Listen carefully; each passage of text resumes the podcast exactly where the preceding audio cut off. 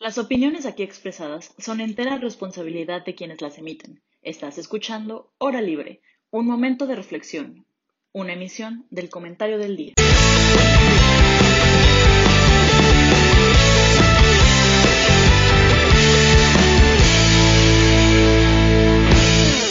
Buenas tardes a todos, ¿cómo están? Bienvenidos a Hora Libre. Estamos muy emocionados de estar aquí. Este es un programa muy especial, vaya, todas las transmisiones de Hora Libre son un programa muy especial, pero por primera vez estamos transmitiendo desde la sede de Bosque Real de la Universidad Panamericana, Ciudad UP.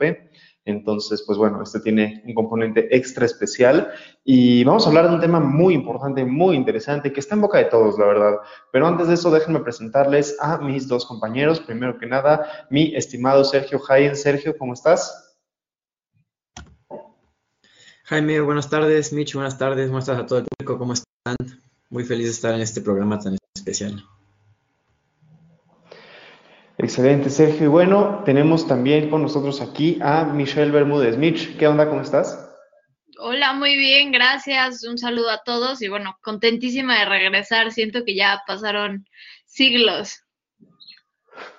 Sí, ya tenía rato desde que nos tocaba programa, pero afortunadamente aquí estamos y bueno, pues vamos a empezar directamente con el tema que traemos el día de hoy y seguramente se lo pueden haber imaginado, vaya, fue una semana con muchas cosas, pasaron muchas cosas esta semana, pero lo que más llama la atención, podríamos decir, fueron los sucesos de Afganistán. Así que vamos a platicar un poquito de qué está pasando en Afganistán, de qué pensamos de lo que está pasando en Afganistán, y vamos a ver a Sergio y a Mitch pelearse sobre cuál es la verdad de lo que está pasando en Afganistán. Así que, ¿por qué no empezamos con lo que Sergio tiene preparado para platicarnos acerca de un poco del contexto de cómo llegamos a estar como estamos? Sergio, te escuchamos. Pues muchas gracias, Jaime. Contrario a lo que dice Mitch, estas son reales, datos que están 100% comprobados históricamente. Y bueno, pues hay que tomar en cuenta que Afganistán no es un territorio que lleva 20 años en guerra, 30 años en guerra, es un territorio que desde el siglo XIX ha estado en el ojo del huracán debido a, su posición estratégica y debido a existencia como estado colchón.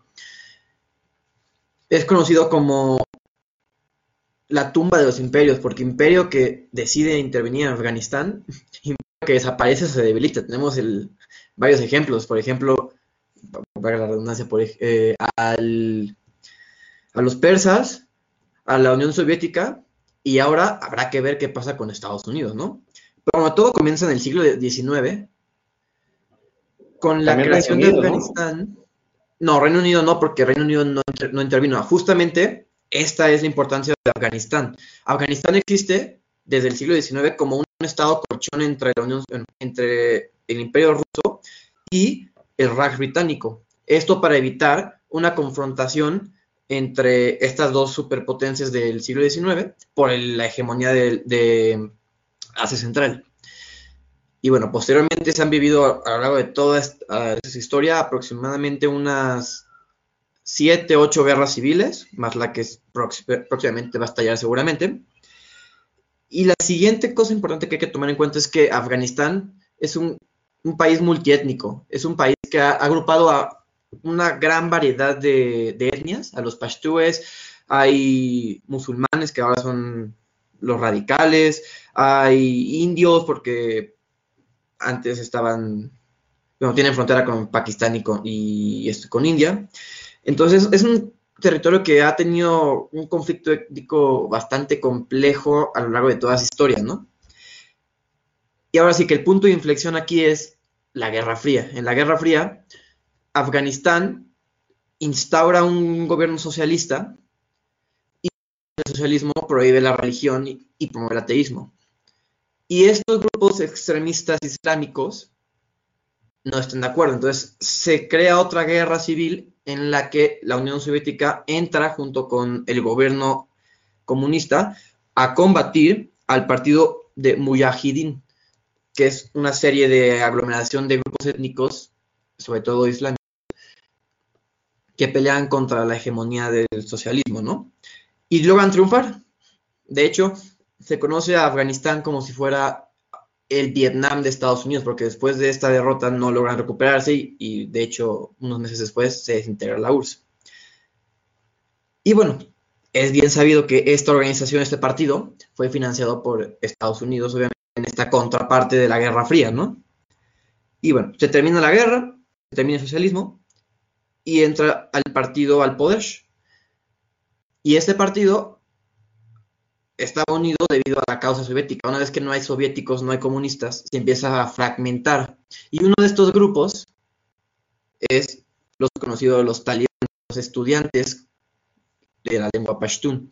Estos grupos surgen también de Pakistán. Van, en Pakistán es donde se entrenan y entran al poder en 1996 en Afganistán. Se alían con Al Qaeda y justamente cuando Al Qaeda ataca las Torres Gemelas, el atentado del 9-11, Estados Unidos declara Afganistán como una base de Al Qaeda y es cuando decide intervenir en, Afganistán. Y desde el 2001 llevan interviniendo en Afganistán buscando combatir ahora sí que a, estos grupos islámicos. Cabe resaltar que, los, que este grupo, los talibanes fueron derrotados en tres meses y vivieron en las montañas. Afganistán tiene un terreno muy accidentado, muy montañoso, lo que facilita mucho la guerra de guerrillas, que es muy complicado para poder vencer a grupos insurgentes. Y eso es lo que ha predominado a lo largo de estos 20 años. Y pues ahora sí que lo que todos hemos escuchado en las noticias, ¿no? Hace aproximadamente creo que un año, año y medio, firmó que el, Tratado de Doha, donde se acuerda la desmilitarización de, por parte de Estados Unidos, a cambio de que Al Qaeda, bueno, no Al Qaeda, los talibanes negocien con el gobierno democrático de Afganistán. Espera, Sergio, te voy a detener ahí un minuto porque, bueno, por, lo menos ya tenemos un contexto general de la historia que lleva todo esto y cómo Estados Unidos termina interviniendo. Este, creo, creo que es un tema muy interesante para tener en mente, de hecho, creo que vale la pena aclararlo, ¿no? Estados Unidos entra, entre comillas, para desquitarse o para buscar eh, responder a los ataques del 9 de septiembre, eh, del 11 de septiembre, perdón.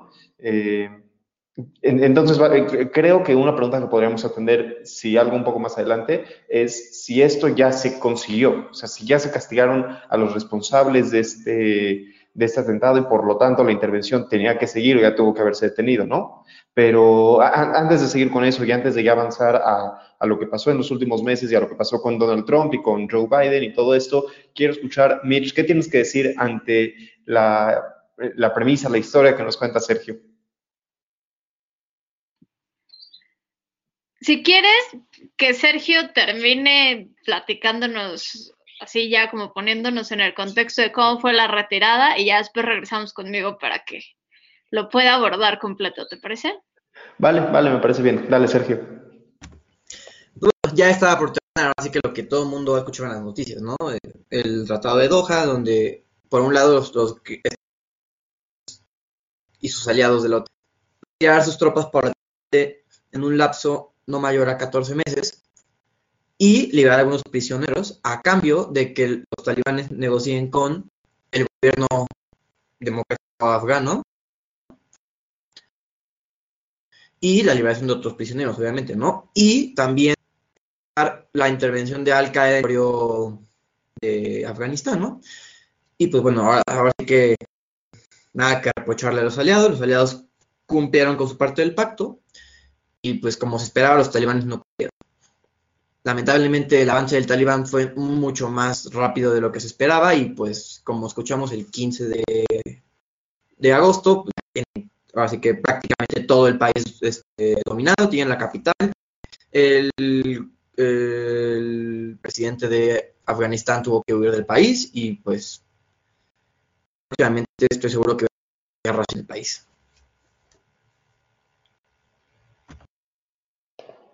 Ok, ahora sí, Mitch, te escuchamos. Quiero decir que no estoy totalmente de acuerdo con algunas de las declaraciones finales de Sergio, pero ya llegaremos a eso. Vas, Mitch. Gracias. Mira, yo no es porque crea que no son datos veraces, nada más creo que en estas situaciones la perspectiva importa, importa mucho. ¿Y por qué? Porque en estos últimos días, vaya, naturalmente es, es una situación que, que ha llamado muchísimo la atención del mundo, por muchísimas razones, ¿no? Por la opresión a las mujeres, más en esta época donde el discurso feminista, principalmente en Occidente, es algo sumamente presente, este, pues el, impacto de la retirada de Estados Unidos como tal, el mal manejo que, que muchos consideran que se hizo en la estrategia durante la ocupación y posterior. Entonces, es un tema en el que todo el mundo ha tenido mucho su atención pero de manera muy enfática se ha culpado a Estados Unidos. Yo no, yo no quiero darle la razón a Estados Unidos y ciertamente no estoy aquí para defenderlo, pero sí creo que hay muchas cosas que se tienen que poner en perspectiva. Cuando Hayen decía que, durante la Guerra Fría Estados Unidos financió a este grupo radical para, para, que el socialismo no ocupara como tal el, territorio de Afganistán. Yo creo que ese es, ese es de los detalles donde quizás sí se tiene que poner un poco en perspectiva, porque entonces le hemos dado muchísimo este enmarque de Estados Unidos lo empezó, ellos le dieron dinero, hicieron grandes estos grupos, después se dio esta vertiente, se van, regresan otra vez en el 2001, ocupan y otra vez se van, ¿no? Entonces, todo es su culpa porque ellos los, vaya, les dan la fuerza, después se van, regresan. Yo creo que eso es lo que se tiene que poner en perspectiva un poco. Porque si nos regresamos a. que fue 1979, ¿cierto, Hayen? 1979, que empieza como la ocupación socialista como tal. A ver, lo que la URSS quería y el socialismo como tal, sí buscaba el ateísmo. Y el pueblo afgano es un pueblo, pues, musulmán muy, muy, no quiero decir leal, pero de mucha fe, ¿no? Entonces, en ese momento, si, nos situamos en ese momento, no podríamos decir como tal que los grupos eran extremistas, porque si bien había muchos extremistas, lo que estaban haciendo eran, pues eran proteger sus creencias, ¿no? O sea, en ese momento lo, lo, que haces es, oye, este, este, este pueblo es un pueblo religioso y llega como esta creencia socialista en el que en el que te dicen que, vamos a ser todos ateos, naturalmente surgieron grupos que dijeron, oye, no, a mí no me va. Y entonces, esos son los grupos que Estados Unidos decide apoyar. Por supuesto que muchos eran radicales, muchos otros no, pero en ese momento quizás la, perspectiva no era tanto de, oye, voy a engrandecer a grupos radicales, era no, voy a apoyar al pueblo religioso que hoy quiere tener su soberanía y su libertad religiosa, ¿no? Vaya, evidentemente hubo muchos otros intereses y por eso les digo que no lo defiendo. Pero eso es como la primera cosa que me gustaría poner en perspectiva, porque hemos escuchado muchísimo en estos últimos días, insisto, este discurso de fue culpa de Estados Unidos y Estados Unidos les dio la fuerza y ahora se va y deja desprotegido al pueblo, al pueblo afgano. Ahora, este, partiendo a punto y aparte de eso, yo creo que, este es un tema que se tiene que, que, analizar desde muchísimos puntos de vista, ¿no? Lo que tú decías, una posible guerra civil. La guerra civil está ahí desde hace años. O sea, tal vez menos intensa y un poquito contenida, pero la guerra civil estaba. Y los talibanes ya tenían, pues, pues sí, o sea, no, es que no, quiero decir acciones de opresión, pero, pero ya había conflictos internos, tal vez en, en localidades más pequeñas o con sectores muchísimo más desprotegidos, ¿no? No propiamente lo veíamos en la capital, como lo vemos ahora, pero la guerra civil ya estaba. Y por eso es un tema sumamente abstracto, porque estamos hablando, por una parte, de una guerra internacional, se podría decir, en esta guerra contra el terrorismo por parte de Estados Unidos, y al mismo tiempo una guerra civil. Entonces, es un tema que se tiene que analizar desde ambas perspectivas. No podemos culpar nada más a la parte internacional porque la parte local tuvo mucho, mucho que ver, ¿no? O sea, estamos hablando de que Afganistán es uno de los países más corruptos del mundo y que el gobierno afgano era de los países más ha sido de los gobiernos más, más corruptos hasta la fecha y en el 2017 y 2018 y 2019 tenían cifras loquísimas. Y lo digo porque, bueno, en el 2020 se redujo un poquito, ¿no? Y pasó así de los cinco peores quizás a los diez, pero eso es algo que tiene muchísimo que ver, porque entonces estos, esta, esta crítica que se hace a Estados Unidos intervino y al final el ejército afgano se fue y es culpa de Estados Unidos, sí no, porque muchas, en una gran medida, los talibanes se fortalecieron y el, mismo e, ejército afgano no tuvo la respuesta que quizás todos pensamos que iba a tener con el entrenamiento americano que tuvo, pues porque la motivación no era la misma. Por parte tienes a, un grupo que está luchando, dispuesto a morir, porque creen que es lo correcto, porque creen que es su obligación social y religiosa, ¿no? O sea, que, que creen que pues lo que están haciendo es para para alcanzar esta gloria. Y por otra parte tienes a, militares que están dando su vida día tras día con políticos robándose el sueldo, con una paga abstracta. Yo creo que todos estos factores son muy importantes a considerar porque además creo que son factores que se observan en muchos países en este momento con situaciones muy, muy delicadas en, en temas de democracia, ¿no? Entonces, espera, espera, Antes de que nos desviemos a otros países y a, temas de democracia y todo eso, creo que, creo que, hay, que hay, que poner una pregunta base, ¿no? Porque está diciendo Mitch con, con justa razón, creo yo, que no podemos culpar a Estados Unidos de todo lo que está pasando. La pregunta es si tenemos que culpar a alguien de lo que está pasando. O sea, no creo que estemos buscando culpables. Me explico. Tenemos, yo creo que lo primero que habría que hacer es darnos cuenta de que lo que está pasando es un desarrollo social en Afganistán. O sea, e, e, es, es un tema de cómo se va a construir, Afganistán para los siguientes años. No es un tema de lo que alguien pueda ser señalado como culpable. Era algo que posiblemente iba a pasar de una forma u otra. No, es culpa de... O sea, porque, porque el tema es, si realmente queremos buscar un culpable, la pregunta es culpable de qué? Culpable de las futuras violaciones a derechos humanos o de las violaciones actuales a derechos humanos, porque entonces el culpable es el talibán si queremos buscar un culpable de que el talibán ganara, también podemos culpar a su brillante estrategia militar. El, talibán, damas y caballeros, el talibán en los últimos días planteó una estrategia militar como pocas que se han visto en la historia de la humanidad. Fue perfecta, perfecta en todos los sentidos. Tomaron caminos, tomaron bienes, tomaron líneas de producción, estaban listos, cada puesto que tomaban era puestos estratégicamente diseñados para conseguir armas y equipo para poder seguir adelante, tenían un objetivo clarísimo. Eh, les compartiremos ya por, por Twitter, si, si el equipo de producción me ayuda, una, un, link con un mapa que pueden ir, ir avanzando así, el mapa se va cambiando solito y te va mostrando cómo fue el avance del talibán. En dos días, en los últimos dos días, todo el país termina por estar dominado. Es increíble el avance que tuvieron, es espectacular. Y justo va a mi punto. ¿Cuál es, el, ¿Cuál es la pregunta que estamos tratando de contestar? Estamos tratando de ver quién tiene la culpa de qué, de exactamente qué. O sea, ¿ya enmarcamos como un problema absoluto esto? Es que justo no creo que se trate de culpables, porque a fin de cuentas, ya, ¿qué haces, no? O sea, eh, aquí el tema es, bueno, nos vamos a ser culpables de hace 20, 40 años. Pues no, pero sí se trata de responsabilidades, pero más allá de eso, yo creo que se trata justamente de entender por qué esto terminó, bueno, no terminó, está haciendo lo que está haciendo para poder entender qué va a pasar a futuro o para poder tomar medidas a futuro, ¿no? O sea, lo, que vemos en redes, la opinión de, todo el mundo es, bueno, ¿y qué va a pasar? Y entonces los países, muchos de ellos en este momento no pueden hacer más que aceptar refugiados, ¿no? Porque aparte tenemos esta otra variable del intervencionismo internacional que a veces nos gusta y a veces no.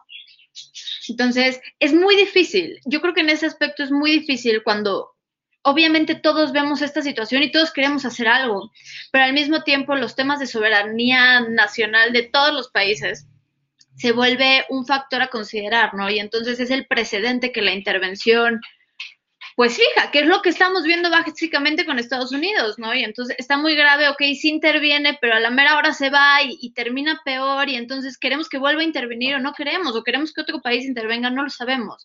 Pero yo creo que aquí el tema es justamente eso, o sea, ¿por qué el talibán termina en el poder y el talibán no se va a ir del poder? O si se va, supongamos que, que la guerra civil detona, ¿no? Entonces la guerra civil detona y hay derrocamiento otra vez y el grupo democrático asume el poder. ¿Cuánto tiempo le va a durar? Y esa es, esa es la situación aquí.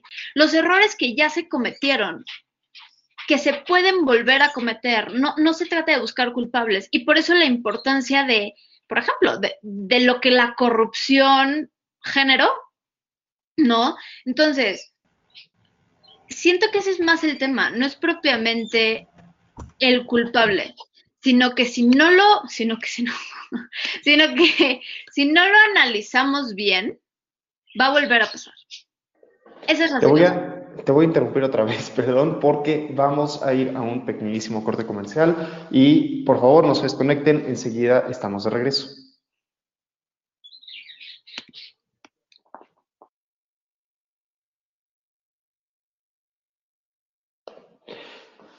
Qué bueno que siguen aquí con nosotros. Este, pues miren, mientras estábamos en el corte comercial, nos llegó una pregunta que creo que es muy interesante. Nos pregunta Iván Ávila, entonces, ¿qué posición debió de haber adoptado el gobierno de Estados Unidos y qué debe de haber hecho el gobierno afgano?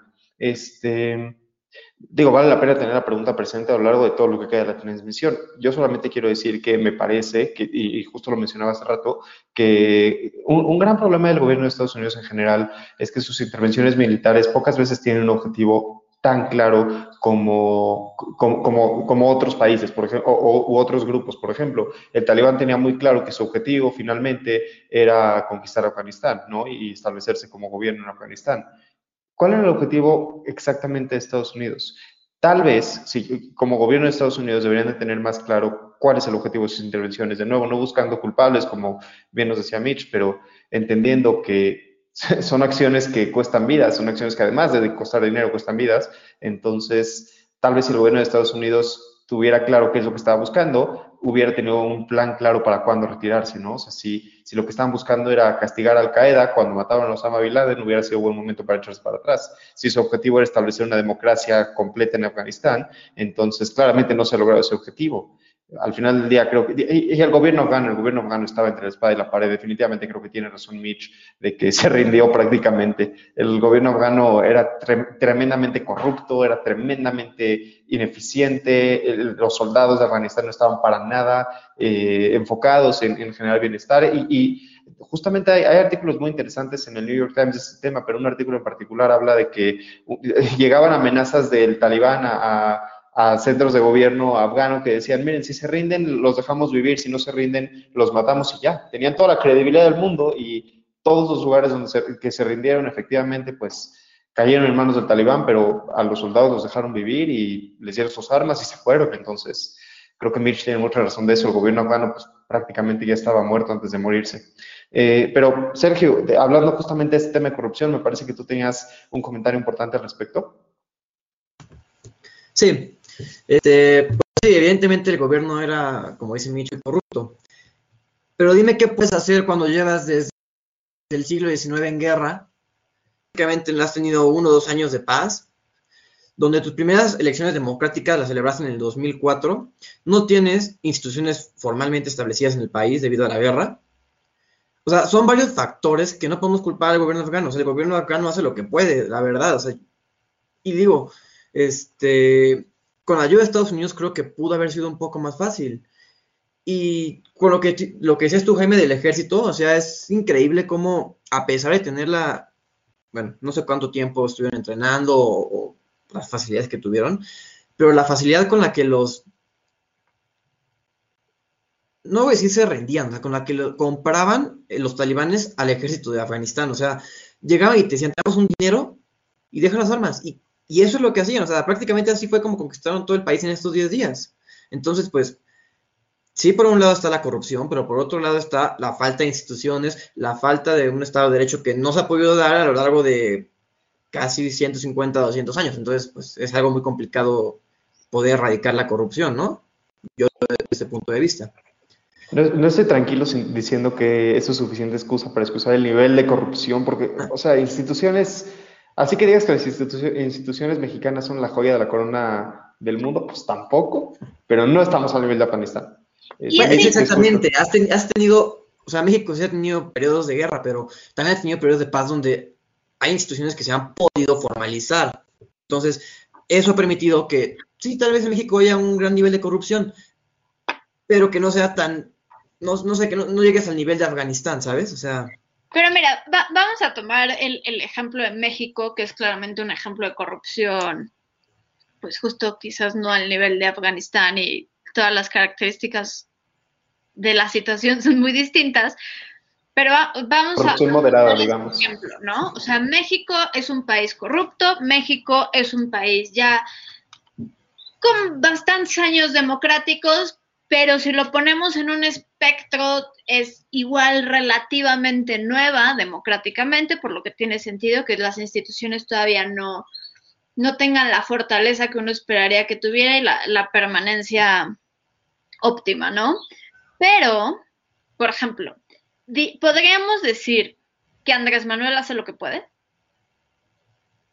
Yo sinceramente creo que no. O sea, sinceramente creo que puede hacer más. O sea, podríamos decir que en general, el poder que tú quieras, obviamente no todos, ya sabes, hay legisladores que dan su 100%, hay secretarios que dan su 100%, hay este, gobernadores que dan su 100%, definitivamente, pero a grandes rasgos podríamos decir, no sé, que los partidos hacen lo que pueden. Yo sinceramente creo que no. Es cierto que, que en, la, en la relativa historia nueva democrática del país, todavía tiene sentido que tengamos pues algunos baches de corrupción, algunos baches en las instituciones, altos niveles de burocracia, sí tiene sentido, pero a los niveles que lo tenemos definitivamente no.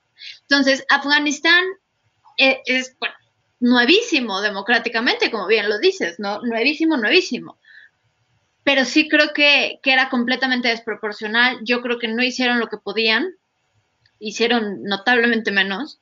Y sí creo que es algo que se tiene que señalar porque es lo que decíamos, a ver, ¿por qué el soldado fue comprado al final, no? Y por qué quizás el, el, el ejército talibán que peleaban con, pues con armas o muchísimo de, de menos calidad o peleaban literalmente sabiendo que se iban a morir, porque sí creo que la motivación que, traen detrás fue algo que los fortaleció muchísimo, muchísimo. Y algo que no va a sonar bien, pero no me gustaría que fuera sacado de contexto, es lo siguiente. El gobierno afgano se vendió como un gobierno democrático que, que quería hacer cambios institucionales y que quería ver por el bien de la gente. Yo no dudo que en muchos aspectos lo haya hecho, pero no lo hizo al 100. Si lo ponemos en contrapartida con el gobierno talibán, que es, va a ser el gobierno que, va a estar durante un tiempo, ¿qué fue lo primero que todos dijimos?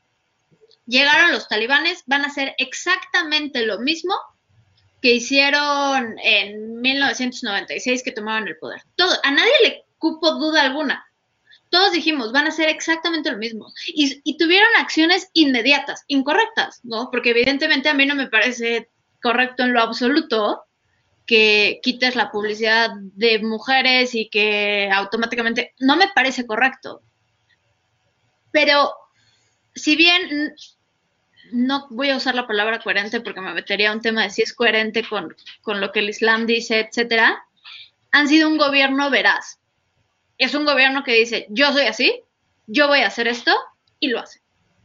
Creo, Entonces, que, creo que coherente queda mejor que verás. Y digo, y... Perdón, perdón. mismos. O sea, no, quiero, no, quiero, quiero, lanzarles un, un, una como duda que va amarrado a esto, no me, no me la quiten. Este, hay un estudio que publicaron en The Economist hace algunos meses, de hecho, creo que fue en agosto del año pasado, que decía que un, un ejército normalmente cuando, cuando el enemigo destruye un tercio de tu ejército, es cuando termina por desmoronarse, ¿no? O sea, si, la Unión Soviética está combatiendo contra Alemania en la Segunda Guerra Mundial y de repente un tercio de la unidad alemana se muere, el, el resto empieza a, a, correr, empieza a escaparse, todo eso. Para grupos terroristas, para grupos fundamentalistas, para grupos con motivantes más allá de la identidad nacional, esta cifra aumenta al 90%. Tienes que matar al 90% del otro ejército para que dejen de pelear. Es increíble. Por eso les decía también de la estrategia militar. O sea, vencer estos grupos es enormemente complicado, enormemente complicado. Pero y ahí va la que... pregunta que quiero, ahí, ahí, va la pregunta que les quiero lanzar a los dos. No me griten. Este, se debió, de, cuando, cuando vas a invadir la soberanía de otro país para empezar una guerra sabiendo que con destruir un tercio de su fuerza militar ya puedes ganar, tienes, tienes toda esta mente, tienes esta, esta, estrategia, todo eso.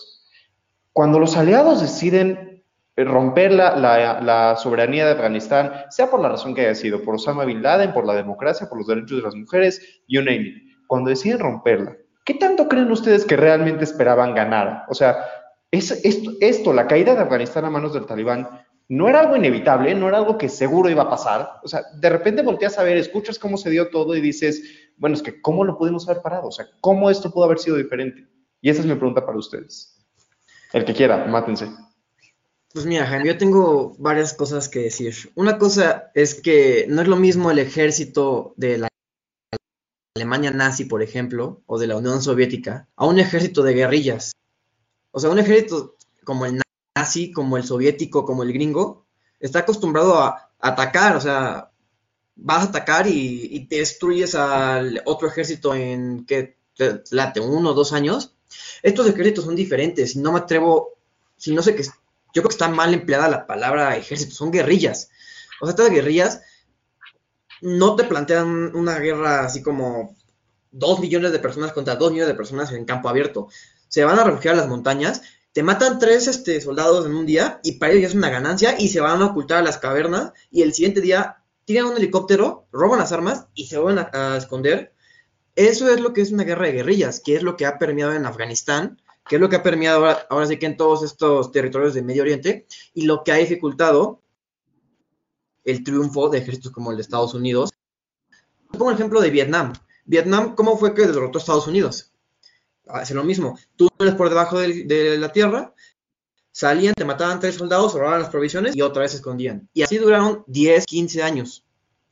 Yo creo que es una guerra muy diferente, una guerra que no está acostumbrada a pelear las potencias occidentales. Y otra cosa muy importante, después de la Segunda Guerra Mundial, estaba viendo un hilo muy interesante en, en, Twitter. Después de la devastación que hubo en el Mundial, Occidente ha tenido miedo de derrotar a sus aliados, de aplastarlos y erradicarlos. Si te das cuenta, a partir de la Segunda Guerra Mundial, siempre que hay una guerra en la que participa cualquier eh, país del bloque occidental, nunca vas a destruir al enemigo, vas a debilitarlo. Y entonces, vas, lo debilitas y te vas. y en lo que te vas. Sergio todo lo posible para encontrar ese hilo y que se los podamos compartir. A ver si lo puedo encontrar. Este, estaba muy bueno y tenía unas cosas muy radicales que no me gustaron, pero creo que ese fue un punto muy importante. Porque no es lo mismo que tú llegues a, por ejemplo, a un golpe de autoridad, así de que 95% de los talibanes, este, ahora sí que derrotados y el otro 5% o 4% a la cárcel, a que tú llegues y en un año mates al 5% y te retires y después el siguiente año mates al 10% y te retires. O sea, más vale un golpe duro para ablandar la cosa que varios golpes que tira, retira, tira retira, porque poco a poco te van agarrando la medida, poco a poco te van y te pueden derrotar más fácil. Yo creo que eso es lo que ha estado pasando en Afganistán y, fue un gran error del ejército de Estados Unidos. Y yo no los cumplo con todo esto de ahora sí que la Declaración de los Derechos Humanos, todo esto, pues la verdad es que es muy diferente a cómo se plantean las guerras antes, a cómo se plantean ahora, pero creo que ese es un punto de inflexión que ha permitido que veamos que estos grupos no desaparezcan y al contrario, que se fortalezcan. Mitch, y siéntete libre de comentar acerca de si estás de acuerdo de que es mejor un golpe de autoridad que varios golpecitos.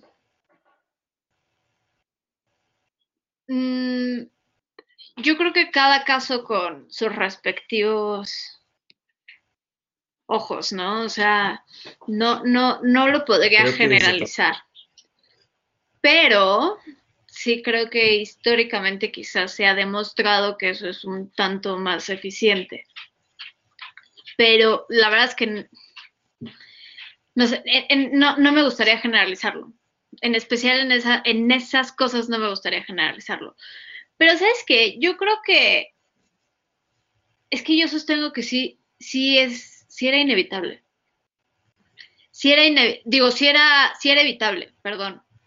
O sea, definitivamente no era inevitable porque, como bien decíamos, aunque fue poco el tiempo que tuvieron y la ocupación de 20 años y lo que tú quieras, sí creo que tuvieron las herramientas y, y muchas opciones, tal vez no para evitar una posible guerra civil, pero sí para evitarla de este tamaño, o por lo menos sí para evitar el derrocamiento, y se hubieran debilitado muchísimo, pero lo pudieron haber evitado.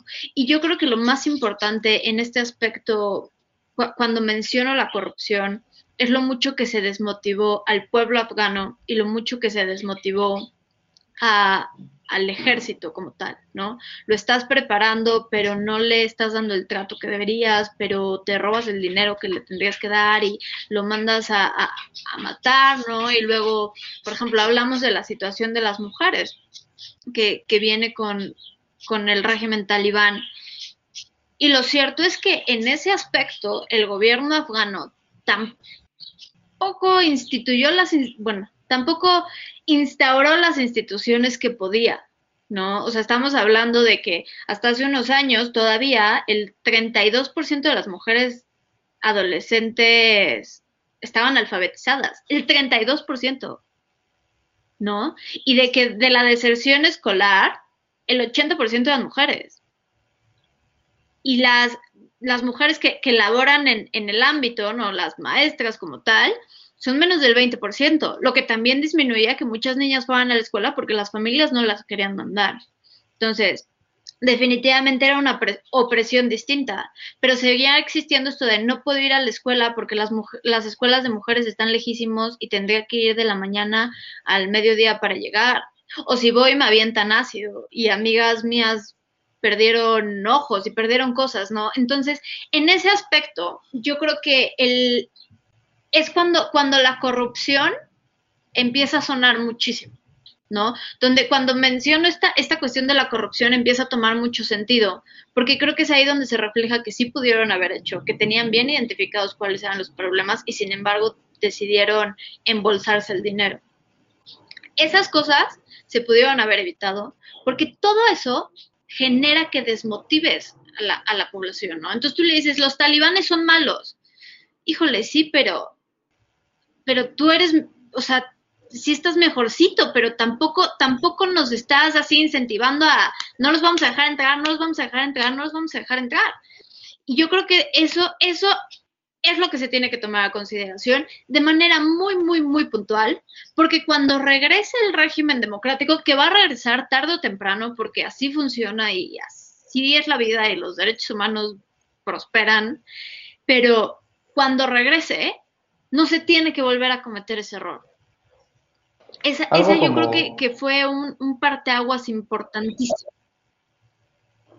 Algo como el tema de, cuando decimos que si Andrés Manuel ganó en México es porque la oposición le dio el triunfo en bandeja de plata y que cuando regresa la oposición tienen que aprender esos errores.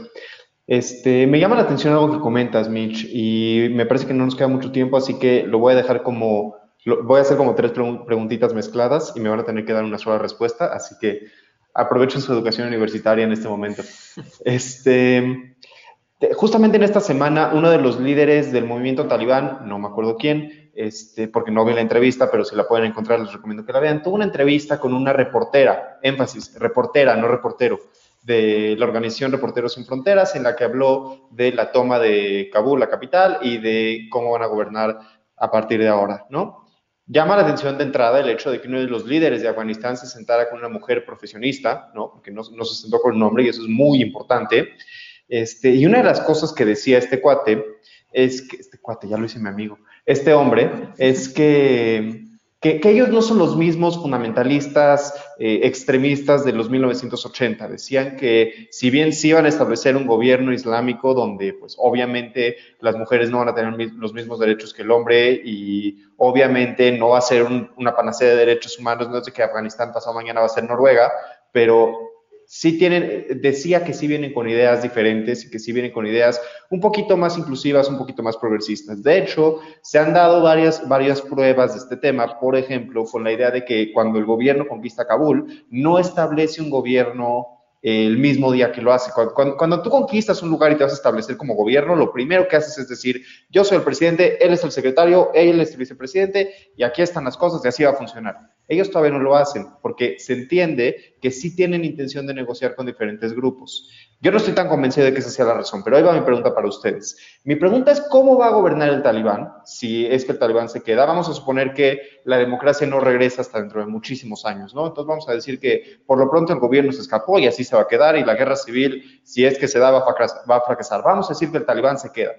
Cómo va a gobernar y qué tan importante es el tema de los derechos de las mujeres en este sentido, porque a mí me parece que es el tema fundamental, porque el talibán puede ceder en muchas cosas, pero si vemos que, empieza a, a, soltar y empieza a trabajar para los derechos de las mujeres, entonces podemos decir que realmente sí plantean un cambio, pero o, que sí están planteando un cambio de ideología. De hecho, también se ha escrito mucho acerca de los cambios de ideología en los mismos líderes del grupo, porque muchos de ellos vienen ya de universidades, son educados, son, son personas un poco más abiertas que los líderes anteriores que venían de pueblos dentro de la misma Afganistán.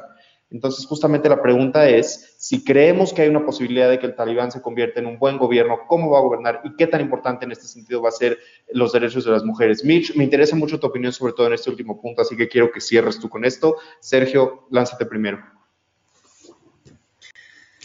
Pues a ver, este, primero hay que entender que los talibanes son un grupo extremista. Y eso da mucho de qué hablar de qué es lo que van a instalar en su gobierno, ¿no? Entonces, pues, yo creo que se van a hacer sobre la ley islámica ahora sí, la verdad, las cosas como son. Sí creo que a lo mejor como, como tú dices, que como hay gente ya un poquito más ya más preparada en universidades, con esta mentalidad un poco más occidental, como que un poco va a ir cambiando esta, esta radicalización del Islam a un poquito, un poco más moderado. Sin embargo, hay que ver el, el proceso, ¿no? Ahorita tú decías que hubo un reportaje entre el vocero de, de los talibanes con esta reportera. Y en este reportaje dijo que sí va a haber derechos humanos mujeres y no sé qué tanto. Y luego se filtra las 29 prohibiciones que los talibanes le van a dar a las mujeres. Está como un poco contradictorio entre sí, le doy, le, digo que sí a la prensa, pero en realidad no, entonces habrá que ver qué es lo que pasa en los, próximos días. Este, ya se sabe quién va a ser el líder, es, es, este, no recuerdo quién, el nombre, pero es este, una persona de 60 años, participó en la guerra contra los soviéticos, se eh, estuvo estudiando en, en Pakistán, entonces tiene esta idea radical del Islam. Habrá que ver si los jóvenes, este, estas nuevas generaciones que van a estar con los talibanes, logran cambiarle un poco la perspectiva, ¿no? Y bueno, y, un dato curioso que con respecto a la corrupción que hoy estábamos tocando es que los talibán cuando cuando estuvo en el poder entre 1996 y el 2001, redujo drásticamente la corrupción. Entonces, obviamente sus métodos fueron muy radicales. ¿eh? A, los ladrones les cortaban las manos, a los, adultos los mataban y todas estas leyes, ¿no? Pero por otro lado, obviamente los derechos humanos fueron eh, porque los derechos humanos son una concepción que se ha dado occidental y esta es una cultura más oriental. Entonces habrá que ver este que se da entre Occidente y Oriente, a ver si, puede dar una forma de gobierno pues que a los al corto plazo, pero posiblemente para el medio, largo plazo. Ojalá y tenga razón y se logran evitar muchas catástrofes que son lo que se está esperando para los próximos años. Eh, me, dejas mucho que pensar más que mucho que decir. Este, por favor, echen un ojo a todos los artículos que puedan de este tema. Hay, información muy interesante. Eh, les leo el nombre de dos líderes de, del movimiento que son como los más importantes ahorita. Aybatullah Akundazda y Abdulgani Baradar. Si tienen oportunidad de googlearlos, googleenlos. Hay muy poca información, pero lo que pude encontrar fue impresionante. Este, Mitch, ahora sí, pasamos contigo. Desafortunadamente, porque sí creo que es una, una lástima, no estoy de acuerdo con Hayen. Me encantaría poder estar de acuerdo, me encantaría poder decir, yo creo que la cosa pinta para que, pues sí, ya se van a calmar y ya no van a ser tan radicales y lo que quieras. No creo, no creo y yo sostengo que una de las razones por las que, mira, para empezar no podemos, tenemos que comprender que una parte de esto nace de cierto fanatismo. ¿no? Una, cosa, eh, cualquier extremo es malo, ¿no? Entonces tampoco podemos partir del hecho de, ah, ya tengo el poder, entonces ya voy a ser racional, ¿no? No, no lo he sido durante los últimos años, pero ya voy a ser racional. Eso, eso no creo que vaya a pasar. Y segundo, porque como lo decía hace rato, creo que son bastante veraces consigo mismos. Insisto, en el aspecto de que dicen, yo soy esto, yo creo esto, yo voy a hacer esto, y, se, se, mueven en esa línea, que creo que fue el error del gobierno democrático al no ser coherente y veraz en general con, con lo que dicen, ¿no? A partir de esta veracidad es que han mantenido a estos a sus seguidores muy arraigados a ellos, ¿no? Y entonces, seguidores que están dispuestos a morir por ellos. Entonces, en ese aspecto yo no creo que vaya a cambiar porque es algo que tienen bien entendido entienden que su fuerza y su permanencia hasta el momento ha sido resultado de que se han mantenido y se han mantenido y hemos matado y nos han matado por esto. Ahora, ¿por qué me hace sentido que disminuya la corrupción en gobiernos de estas características? porque estamos hablando de un grupo que no gobierna por poder, no gobierna por dinero, no gobierna, es un grupo que realmente gobierna creyendo que está haciendo lo mejor para el pueblo y que, y que así se van a ganar el cielo y que es voluntad de Dios. Tiene, pues sí tiene sentido, ¿no? O sea, tiene sentido que, que al final la, corrupción disminuya y sean tan tajantes en, en con quien tiene un mal manejo. Yo no creo que vaya a cambiar en especial, muy en específico en el tema de las mujeres y, lo creo por la, de la siguiente forma. Normalmente, cuando cae un gobierno, de la forma en la que tú quieras, en este periodo de transición queda así como, como una ventana abierta, ¿no? Esto es, esto es teoría del maravilloso Fredo Arias, queda una, una, una ventana abierta donde normalmente seis meses, donde la otra persona está, bueno, el otro grupo está desmotivado, la gente está como en su todo, y en esos seis meses bombarda, si habláramos de un régimen democrático, bombardeas con, con reformas, bla, bla, bla. Ahora, yo creo que esto lo tienen relativamente bien entendido los talibanes. ¿Por qué? Porque apenas llegaron, empezaron a hacer todo, así, pero, pero en friega, o sea, lo primero que vamos a hacer es quitar la publicidad de las mujeres, ya vamos a ver a quienes ponemos básicamente en venta y obligamos a su familia a que las den para que se casen con los guerreros, a su casa, se ponen la burca al minuto uno o si no las matamos, ha sido inmediato. Y eso yo creo que habla, eso demuestra en estos primeros minutos, días, lo que quieras, es donde más se ve cómo va a ser el régimen. Y el régimen definitivamente no tiene intención de ser distinto.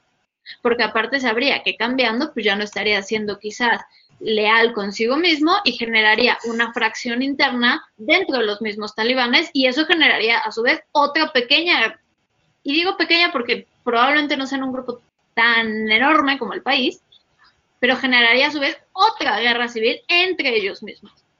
Entonces, sinceramente, yo no creo que pase, que pase eso. Creo que la ayuda humanitaria se va a activar muchísimo. Creo que el, feminismo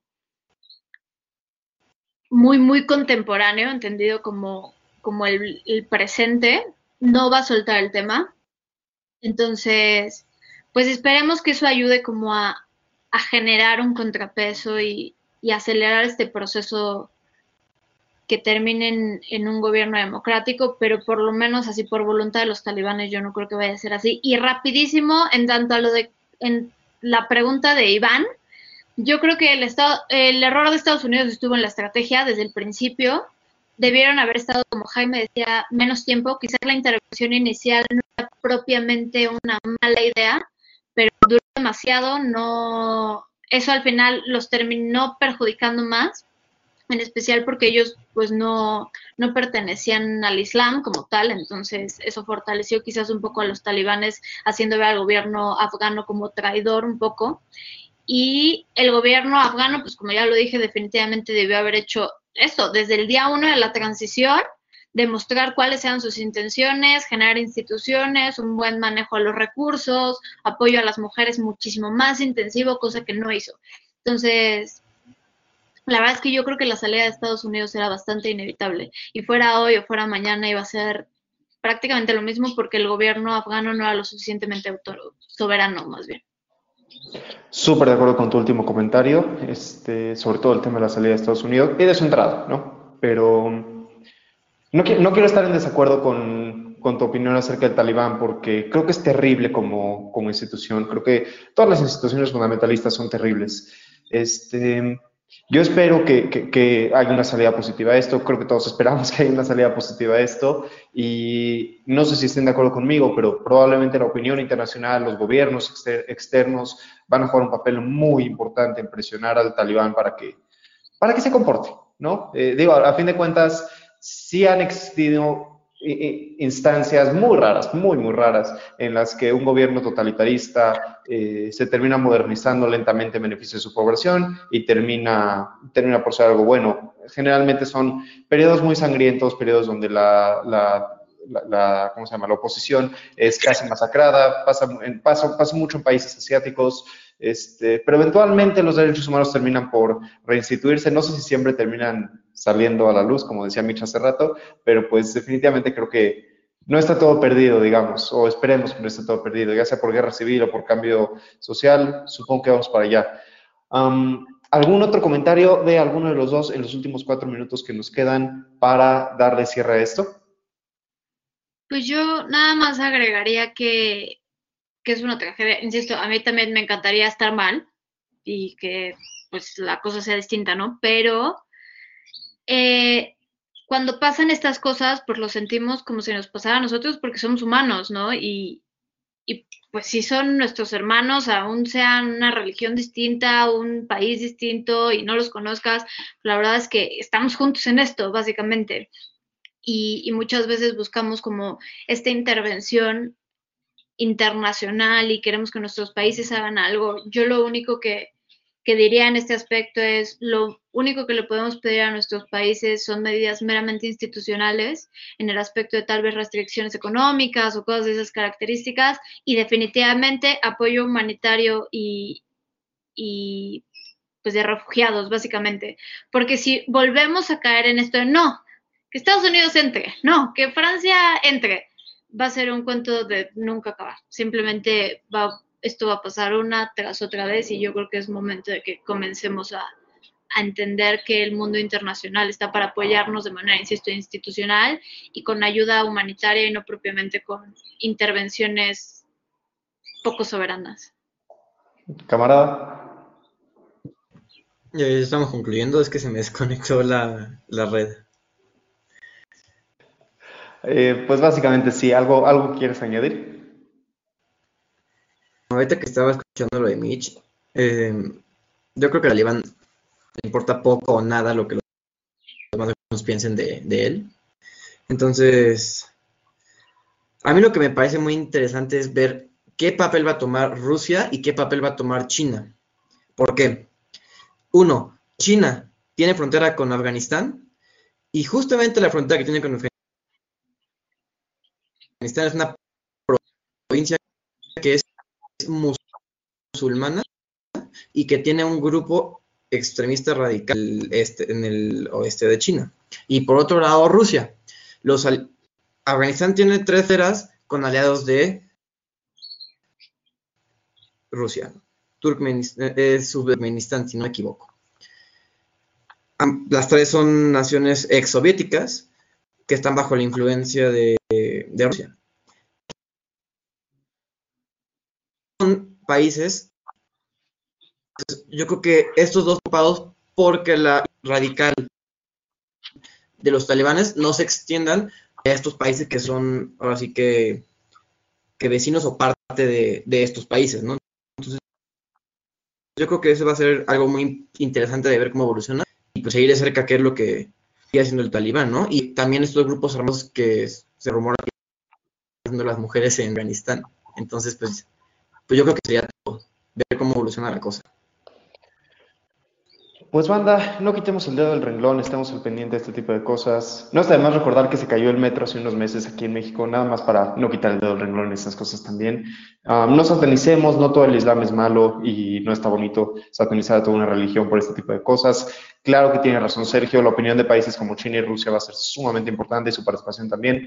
Y este tema nos da para otros nueve programas por lo menos, pero para bien o para mal ya se terminó el nuestro el día de hoy. Así que muchísimas gracias. Eh, un pequeño paréntesis, así rapidísimo, justamente con lo que dices de que no estamos, o sea, no hay que juzgarlo, o sea, no estamos juzgando el hecho de que alguien quiera vivir el Islam como lo hace el talibán, sino que esa forma de vivirlo se imponga como forma de gobierno. Eso es lo que estamos criticando y lo preocupante. Ya, gracias.